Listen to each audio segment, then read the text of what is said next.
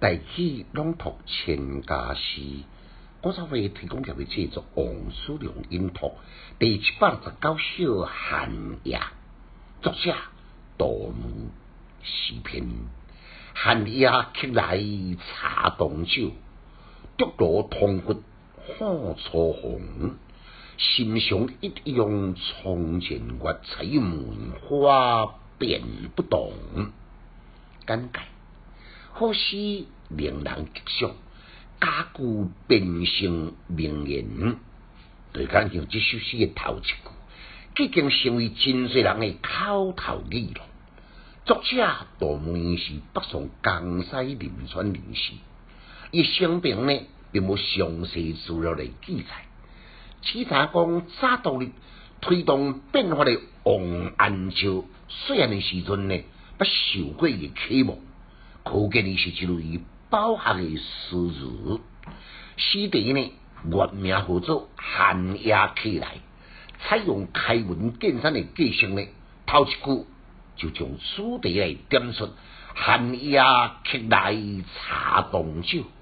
虽然是脱口而出，也无流传心光。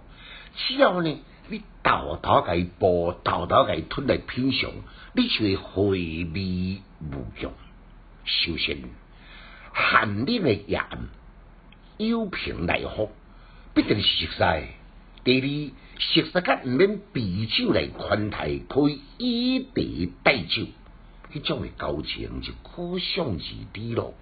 第三，作者是文人学士，这类描述寒冷的夜暗、专程来访的。友人，也绝对毋是庸俗之辈。所以呢，这当寒夜泡茶，围炉清淡，滴落的火呢红怕怕，屋中的滚水滚长长，并此以茶代酒，温香畅谈，炉火暖心，地香沁心，这是何等的情雅呢？三时两句，我在按时来转向室外来相用着。夜深人静，明月如霜，照伫堂前，顺顺凉风吹进一阵寒门的清风，使茶红知己胜过酒的兵士呢，更加心清气爽。这就是宋诗秀景用说理的风格。暗中称赞寒夜自访的好朋友，亲像梅花高洁的人品，特地来请教。感觉的唐情话，寒夜围炉品茗，但是加持了寒梅的芬芳呢，使气氛就变成天壤之别。几首诗呢，结果小卡雅那描诗。不在巧妙其中，淡中有味，确实是小品中的佳作。副句客客客是读音，因为为音就讲客客，人客啊来者哦。第二汤汤汤是读音，为音来讲汤汤青蛙汤清下味，提供予恁来做参考来。难过再来复上一遍。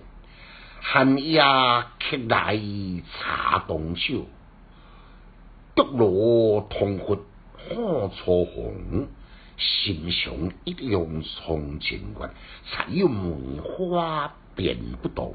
千家诗小研究，一丝讲强进修，读书快乐哦。